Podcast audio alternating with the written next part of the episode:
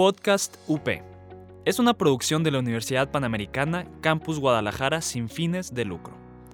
Los comentarios expresados en este programa son responsabilidad de sus conductores.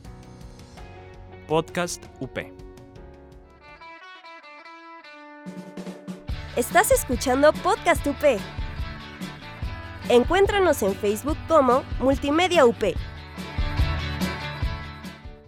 Aprendiendo a vivir, un espacio para explorar los temas que nos definen como personas. que nos ayudan a conocernos y a relacionarnos mejor. Conversaremos con psicólogos, psiquiatras y terapeutas. Esto es Aprendiendo a Vivir. Bienvenidos a Aprendiendo a Vivir. Yasmin Arias está en la edición y yo soy Mari Carmen González. Búscanos en Facebook e Instagram como arroba aprendiendo a vivir GDL y encuéntranos en Spotify y en iTunes como Aprendiendo a Vivir. Somos parte de la barra de programas de podcast de la UP. El programa de hoy lo llamaremos Volver al Origen. Tenemos como invitada a Paola González. Ella es psicóloga con especialidad en teología bíblica. Pero además me atrevo a decir de ella que es de las personas que conozco que más paz transmiten y que más congruencia vive, con más congruencia vive su vida. De verdad, bienvenida, bienvenida Paola. Ay, Mari. Es un placer. No, pues el gusto es mío. Qué linda por invitarme a hablar y a compartir en este espacio. Gracias Paola. Y quisiera empezar, ¿por qué volver al origen? Eh, miren, es una pregunta eh, que yo creo que todos en algún momento nos hemos planteado. Eh, ¿Cuál es nuestro origen? ¿De dónde venimos? ¿Quién es el hombre? ¿Por qué estamos aquí? Nos cuesta a veces mucho trabajo aceptar la vida misma, o sea, que estamos vivos, porque todos experimentamos la vida como, como si fuimos arrojados, nadie tenemos la convicción de que yo en algún momento elegí estar aquí, sino que a veces experimentamos la vida como, bueno, yo estoy aquí y, y qué sucedió, ¿no? Entonces, bueno, esta es una pregunta que, que yo me hice en algún momento en el sentido de, bueno, yo tuve un, un momento en mi vida de muchísimo alejamiento de Dios. Yo tuve muchísimas crisis existenciales y, y no llegué a ser atea, pero sí totalmente agnóstica. Y eh, ese, ese tiempo a mí me, me, movió a investigar todo tipo de filosofías, religiones, eh, etcétera, ¿no? Entonces, porque yo justo estaba buscando, yo soy súper cabezadura y estaba buscando el origen. Yo siempre me gusta ir como que a la raíz de todo. Entonces, yo decía, a ver, necesito encontrar por qué estoy aquí, por qué me experimento y experimento la vida como la experimento. Y, y por ciertas situaciones, como yo crecí en un ámbito católico, pero como que había cosas que no me terminaban de cuadrar, ¿no? Uh -huh. y, y, bueno, en ese tiempo yo tuve muchísimos problemas y, y me, me, vi envuelta en situaciones de vida muy duras. Y después, bueno, ya pasaron estos cinco años, yo encontré como todos los argumentos de razón para eh, creer que Jesús era Dios y que la Iglesia Católica era de Jesús. Uh -huh.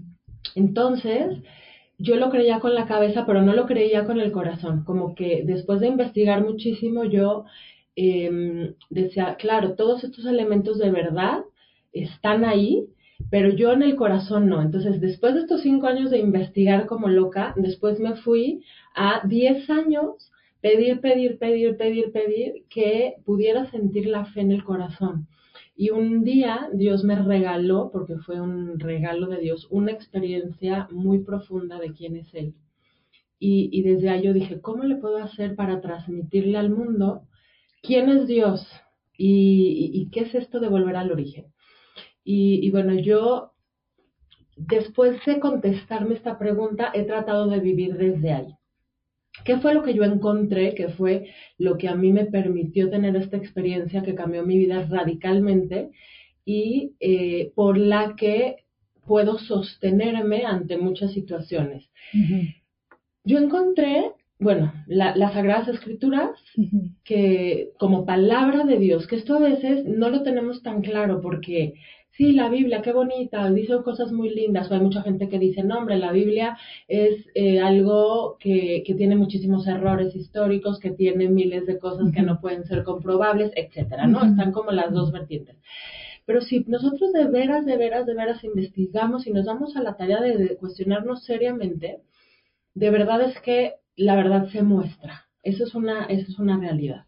Y entonces, la Biblia como palabra de Dios yo encontré en los primeros capítulos del Génesis, cuando dice Génesis 1, que digo, les voy diciendo, el Génesis, sobre todo los primeros 11 capítulos, están relatados en un lenguaje mítico simbólico. Entonces, eh, tiene que tener toda una interpretación. Pero bueno, yo encontré, eh, sobre todo en Génesis 1 y 2, al leer que Dios creó a su imagen y a su semejanza al hombre, y luego dice varón y mujer los creó, y luego en Génesis 2 cuando dice tomó al hombre del barro de la tierra, insufló en sus narices aliento de vida y el hombre se convirtió en un ser vivo. Como que esas frases a mí me, resonaban y me resonaban. Eh, y decía, a ver, aquí está el origen, aquí está el origen, ¿qué significa esto? Y después de mucho discernimiento, tuve esta gran experiencia de experimentar a ver, Dios, y me atrevo a decirlo como una verdad absoluta, respetando obviamente todos los credos, pero Dios, según lo revelado en Génesis 1, esto no lo dice Paola, porque yo, yo no, no, no, porque Dios, Dios es un ser que es inabarcable y entonces a lo largo de la historia de la humanidad, el ser humano se ha preguntado miles de cosas de quién es Dios y quién es el hombre, ¿no? Y el hombre ha dicho miles de cosas, pero aquí lo valioso es que ha dicho Dios de él. Y lo que él nos reveló es que él, esto es hermosísimo, es en esencia un dinamismo de amor.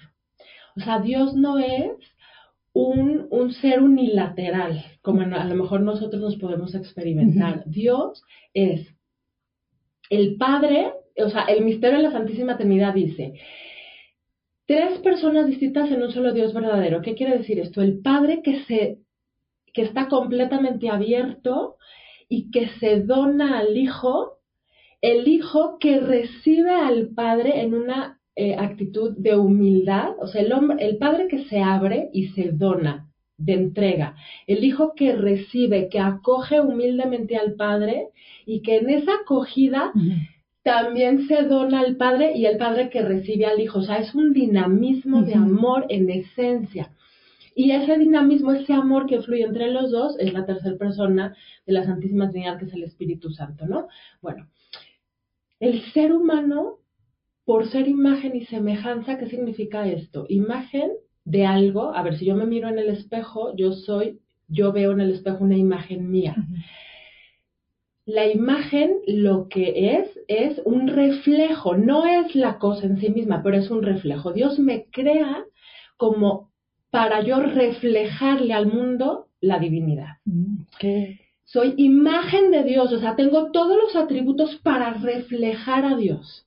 Y además soy semejanza, la palabra semejanza en la Biblia es hijo, hijo. Dios nos crea como hijos. ¿Qué quiere decir esto? Que yo tengo, todo mi ser está estructurado para yo vivir ese mismo dinamismo de amor que vive Dios en esencia.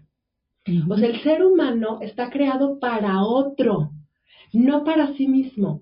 Pero a ver, no un para otro de yo me dono, me dono, no me dono, no me dono y, me seco, ¿no? No. O sea, yo ya estoy lleno porque yo soy hijo de Dios. O sea, Dios ya está en toda mi persona. Estoy completamente hasta el borde. Si yo soy capaz de experimentar y de abrirme a esa experiencia de hija o de hijo, y desde ahí, o sea, el ser humano está creado para poder donarme al otro y el otro, o sea, el otro ser humano me recibe y al mismo tiempo se me dona. Ese es el dinamismo del amor, o sea, no es nada más yo donarme, donarme, sino yo me dono, pero el otro también se me dona.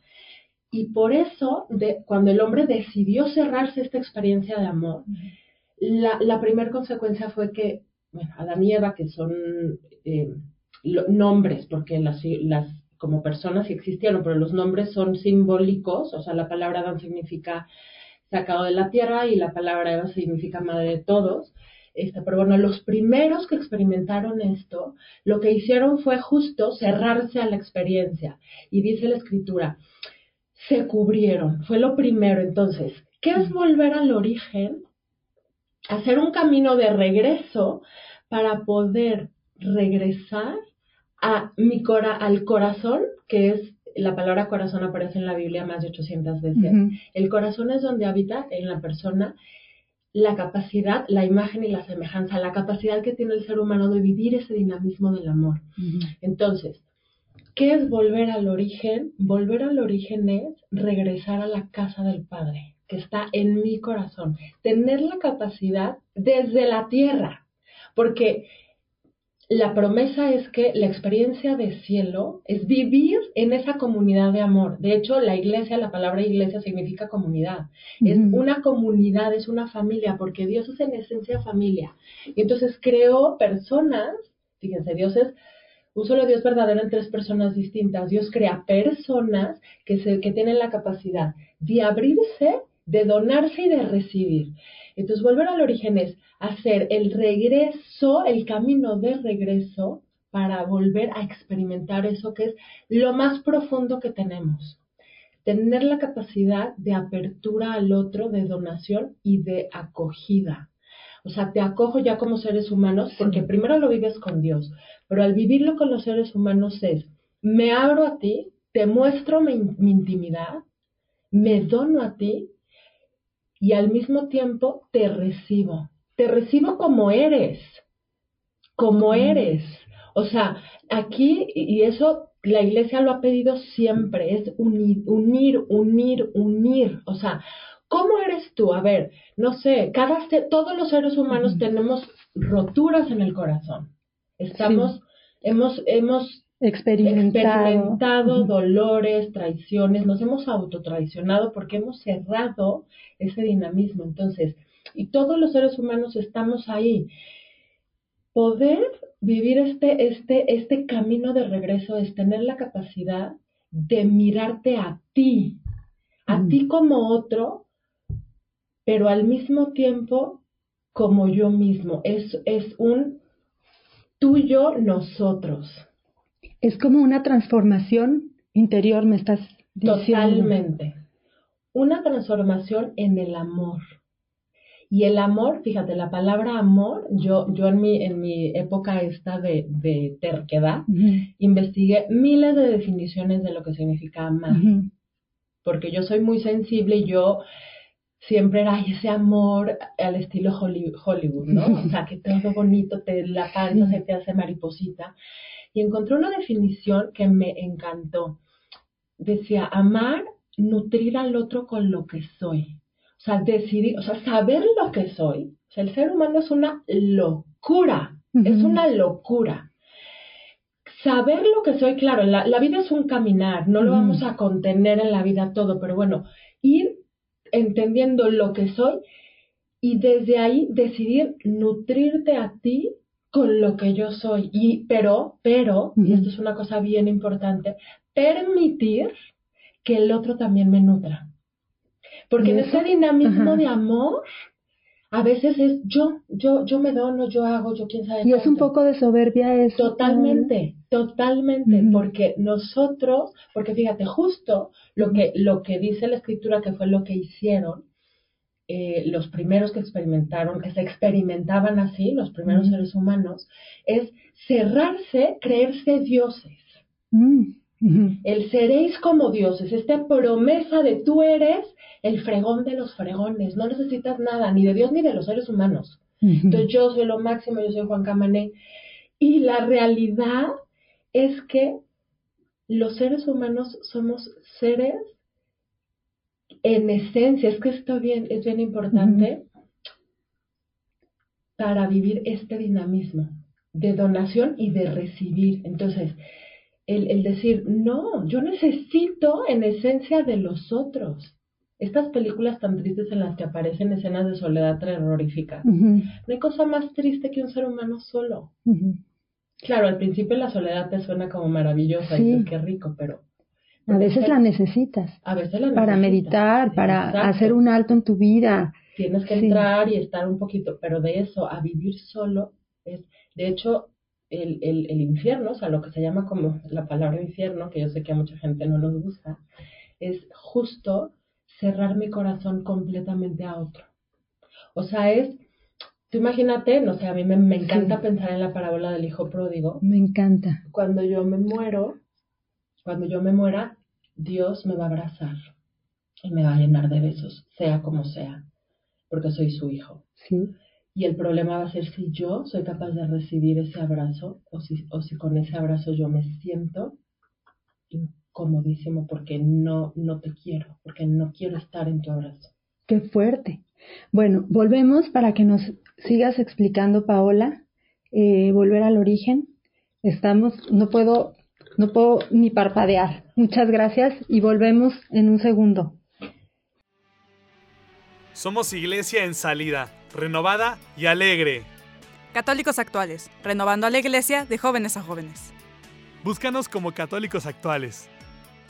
Estamos con Paola González y me quedé pensando ahorita en la pausa de cómo podemos volver al origen si tenemos, la vida es constante movimiento y de repente hay situaciones donde todo es muy doloroso o te sientes muy sola, como decías, o las cosas a veces no están funcionando, entonces estás tan llena del problema o de todo lo que está sucediendo que te cuesta. ¿Cómo, cómo puedes? O sea, o hay un detonante que te haga volver.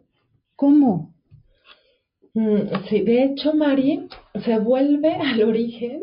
A ver, volver al origen es un camino, no Sí. es- en, en la vida es un caminar, no es un punto de ya, ya llegué y ya aquí estoy. Eso, eso nos va a ocurrir cuando nos muramos y estamos en el cielo Claro. y va a ser, yo nada más pensar en eso, me muero de la esperanza. O sea, vivir en comunidad, todos abiertos y recibiendo y donándonos es una locura. Aquí en la tierra, cada día vamos tomando pequeñas decisiones para vivir desde ahí. Y es súper importante, eh, digo, yo, yo voy a hablar como católica, pero bueno, cada quien lo puede hacer desde su credo eh, tener eh, esta vida espiritual, porque bueno, como el corazón está en el espíritu, es el espíritu del hombre, Sí. eh, tenemos que cultivar esa parte del ser humano, que ahorita la verdad es que se ha perdido muchísimo, porque ahorita el ser humano está completamente centrado, porque ese fue el gran engaño. El gran engaño, porque, bueno, pues el gran engaño para, para los primeros y para toda la humanidad es que nos hicieron creer que esa felicidad, ese anhelo del corazón profundísimo que tenemos todos de felicidad, está en lograr una vida eh, eh, humana exitosísima, en tener una vida material llena de logros, de placeres, de que eso es buenísimo, eso es maravilloso y hay que gozarlo, Dios puso el placer y qué maravilla, pero ahí no está la felicidad. Entonces hay que cambiar la mirada y cada momento de nuestra vida es tomar una decisión, porque justo amar es decidir. O sea, yo amo porque estoy decidiendo mirar para acá y no para hacia mi egoísmo, hacia mí. Entonces, por ejemplo, te voy a poner un ejemplo. Perdón, algo No, es que, a- o sea, amar a pesar de que a lo mejor la, per- la persona que está a mi lado o la persona que estás viendo que está destruyendo todo nos está haciendo daño. Fíjense, voy a poner un ejemplo. Sí. El otro día me platicaba una persona que me ayudó mucho a mí. Me decía, Paola, fui a platicar con tal padre y me encantó lo que me dijo, te lo voy a, te lo voy a compartir. Y yo, ok. Me dijo, mira, yo tengo una relación matrimonial súper fea. Mi marido es súper frío, es súper seco, nunca me da un regalo, yo soy un cero a la izquierda para él. Él es súper egoísta y no me pela.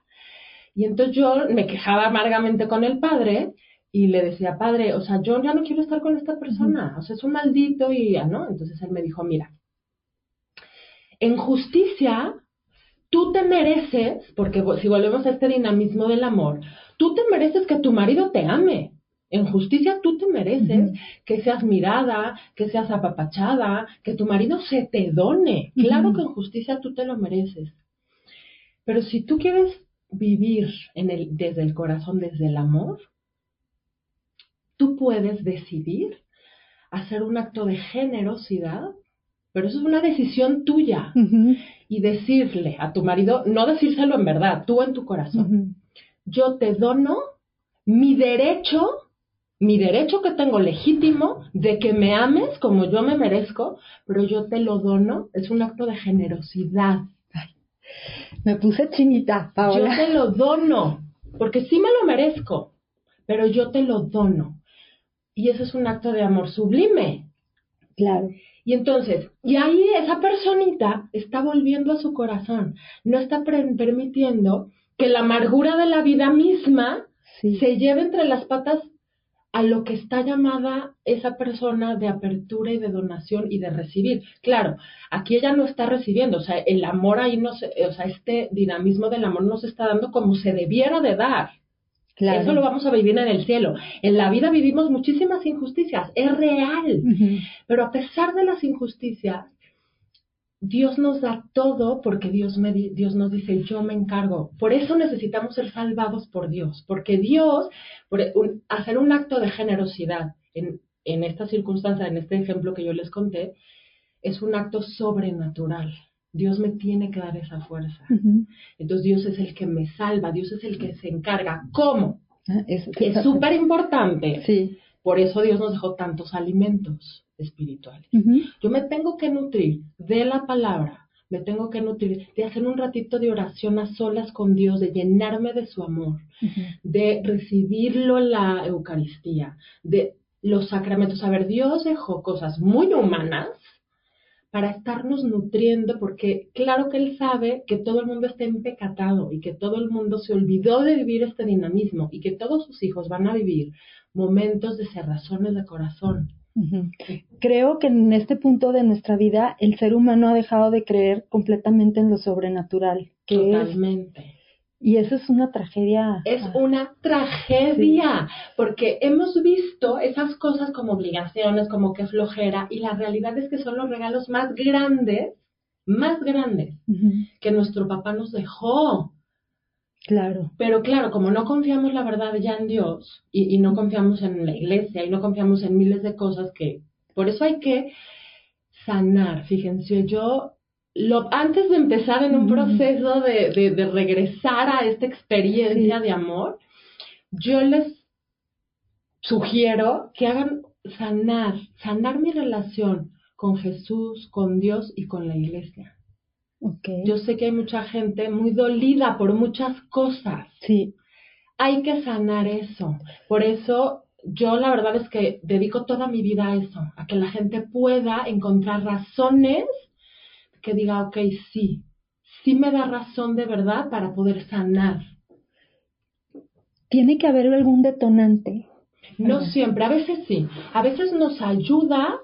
A ver, Dios creó el sufrimiento, no. A Dios le gusta el dolor, no. Génesis 1 es, fíjense, esto es impresionante.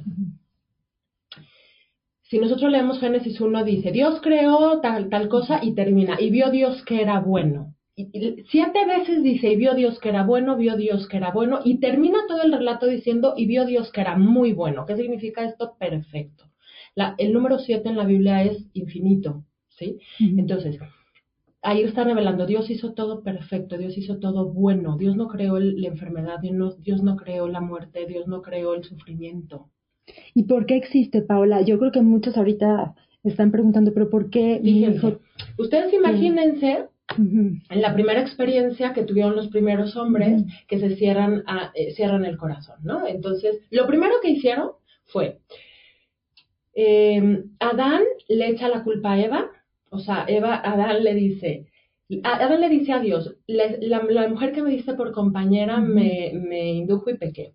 Y Eva, eh, y Eva eh, culpa a la serpiente. Entonces, de ahí ya hubo una ruptura entre Adán y Eva, ¿sí? Porque imagínense Eva lo que sintió, digo, les digo, esto es simbólico, pero al, al, ver que su marido la está acusando, ¿no? Entonces, cuando hay una ruptura en el amor, algo sucede, se desequilibra algo por dentro, se desequilibra en las tres dimensiones que tiene el ser humano, en la, en la dimensión corporal, en la dimensión psicológica o afectiva y en la dimensión espiritual. Cualquier cosa. Entonces, eso fue Adán y Eva, pero todos los seres humanos en toda la historia de la humanidad, salvo la Virgen María, ha hecho estos dinamismos de ruptura, que se le llama pecado. Entonces, cada uno fue desequilibrando, rompiendo, desequilibrando, rompiendo. Entonces, eso trajo como consecuencia el sufrimiento, la enfermedad y la muerte. Eso está revelado en Génesis 1. Entonces, ¿qué hace Dios con toda esa tragedia? Dice, mira, yo voy a permitir, porque luego decimos, es que Dios me mandó el cáncer. No, Dios no te mandó nada. Dios permitió que te diera eso porque lo que Él quiere es que tú experimentes su amor. No sabemos cuántas cosas Dios no ha permitido en nuestra vida, porque no nos han sucedido. Hay mil cosas que Él no ha permitido. Te ha librado de miles de accidentes, de miles de enfermedades, de miles de cosas, pero lo que ha permitido es para que nosotros volvamos a experimentar ese amor. ¿Cómo? ¿Por qué?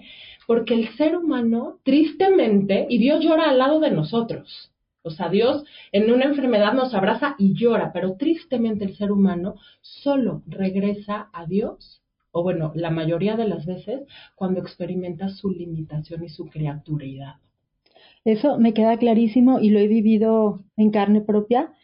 Creo que hubo un episodio en mi vida donde experimenté el accidente de un hijo que estuvo 15 días en terapia intensiva, pero puedo, Qué impresión. puedo decir que, no sé si esté bien decirlo gracias, pero en ese momento es cuando más, más he sentido la presencia sobrenatural de Dios.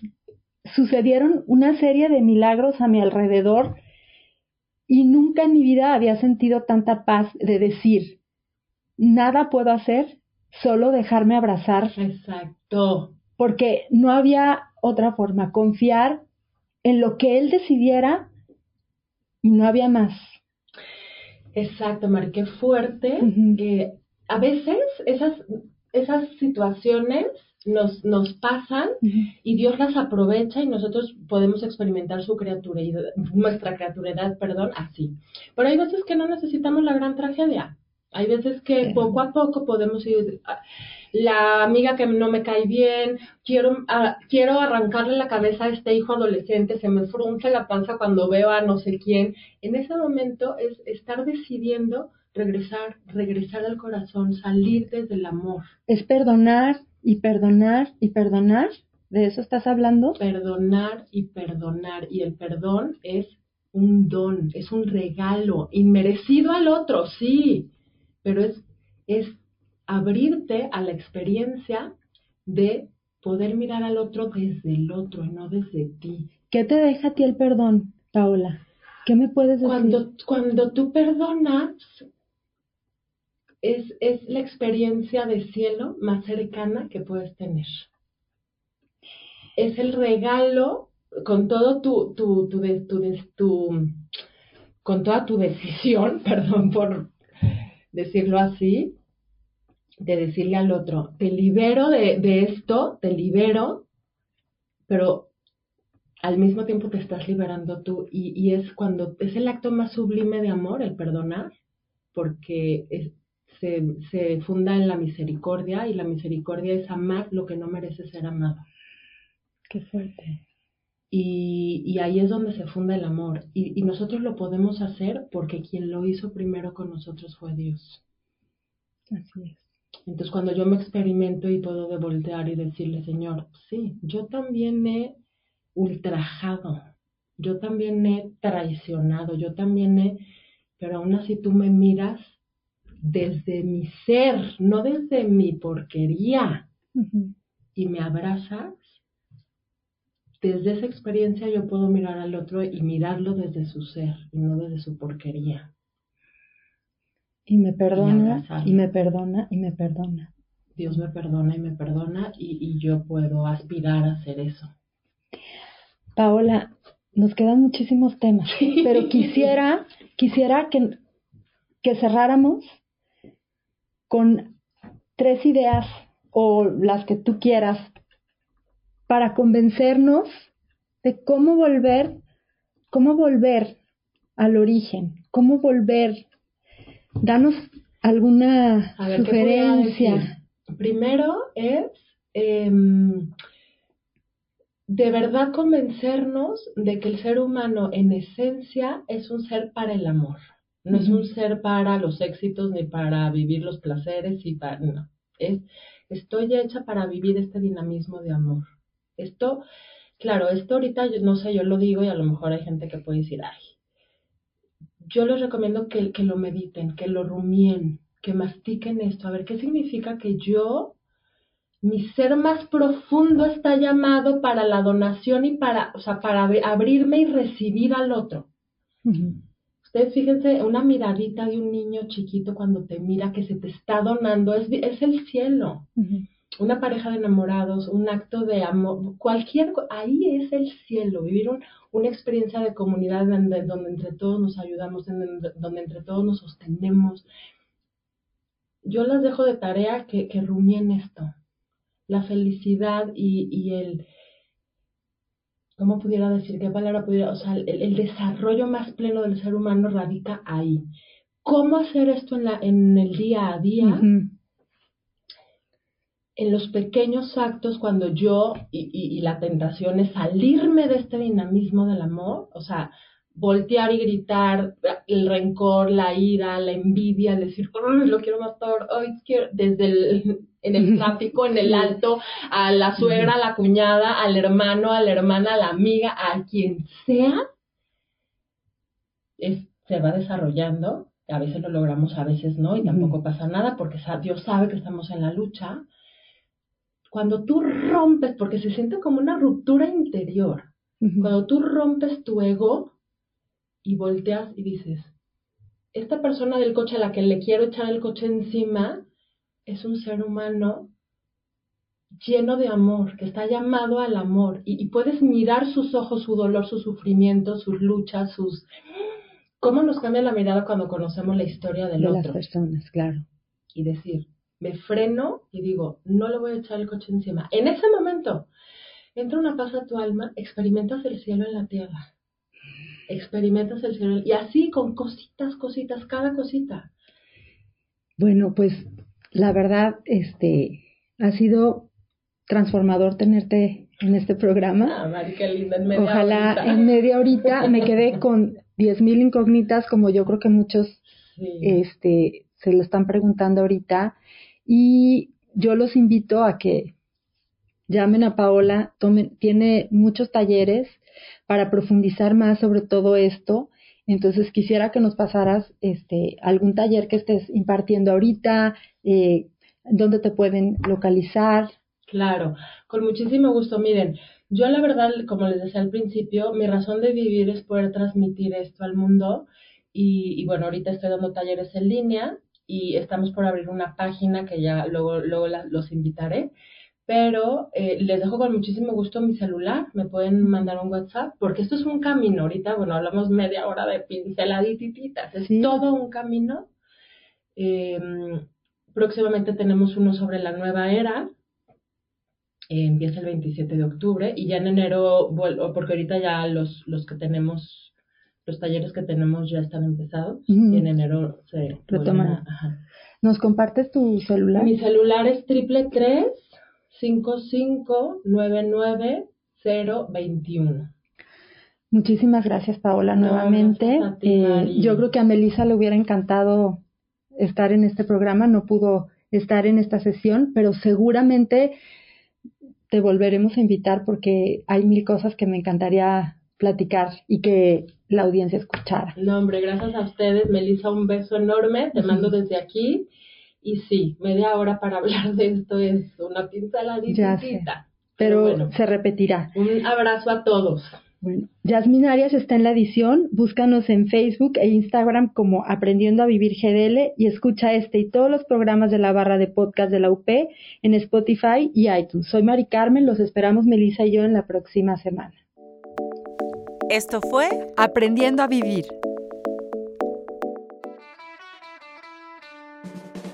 Estás escuchando Podcast UP. Encuéntranos en Facebook como Multimedia UP. Podcast UP. Es una producción de la Universidad Panamericana Campus Guadalajara sin fines de lucro. Los comentarios expresados en este programa son responsabilidad de sus conductores. Podcast UP.